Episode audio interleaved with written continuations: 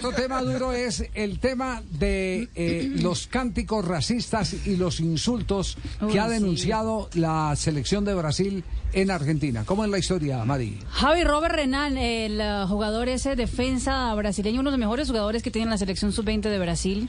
eh, también estuvo en el sudamericano sub-20 aquí en territorio colombiano. eh, fue, el, digamos que es la víctima en este momento.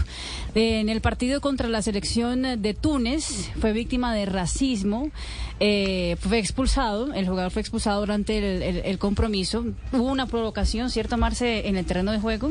Sí, digamos que podría ser, algunos lo interpretan como que el jugador respondió ante unas provocaciones. Él en el minuto 45, eh, antes de que se acabara el primer tiempo, lo expulsan por cortar, por cortar una jugada de su rival, le sacan la roja directa y cuando se está yendo del terreno de juego, eh, hace algunos gestos, besa la camisa y muestra las cinco con la Pues, mano en la cinco, yo me imagino que pues, saliendo del estadio, mientras se iba Lo expulsado, chiflaron, lo le hay mucha compe- Sí. competencia, rivalidad Brasil-Argentina, le debe haber gritado de todo y él puso cinco, así como si fuera pentacampeón, eh, le, ves el escudo de la camiseta, eh, pero después de eso le llenaron las redes sociales de racismo impresionante, fue todo enviado para la FIFA, todo, de- una cosa eh, sí, signos de emojis de, de, de Nunca lugar para el racismo. eh, Nunca lugar para el racismo.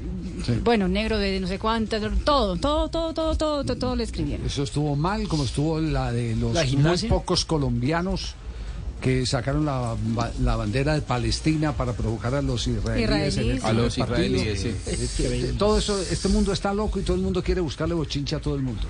Ese, ese, ese es el problema. El lío es que cuando los que tienen que dar ejemplo entran en el bochinche, ¿cierto, doctor?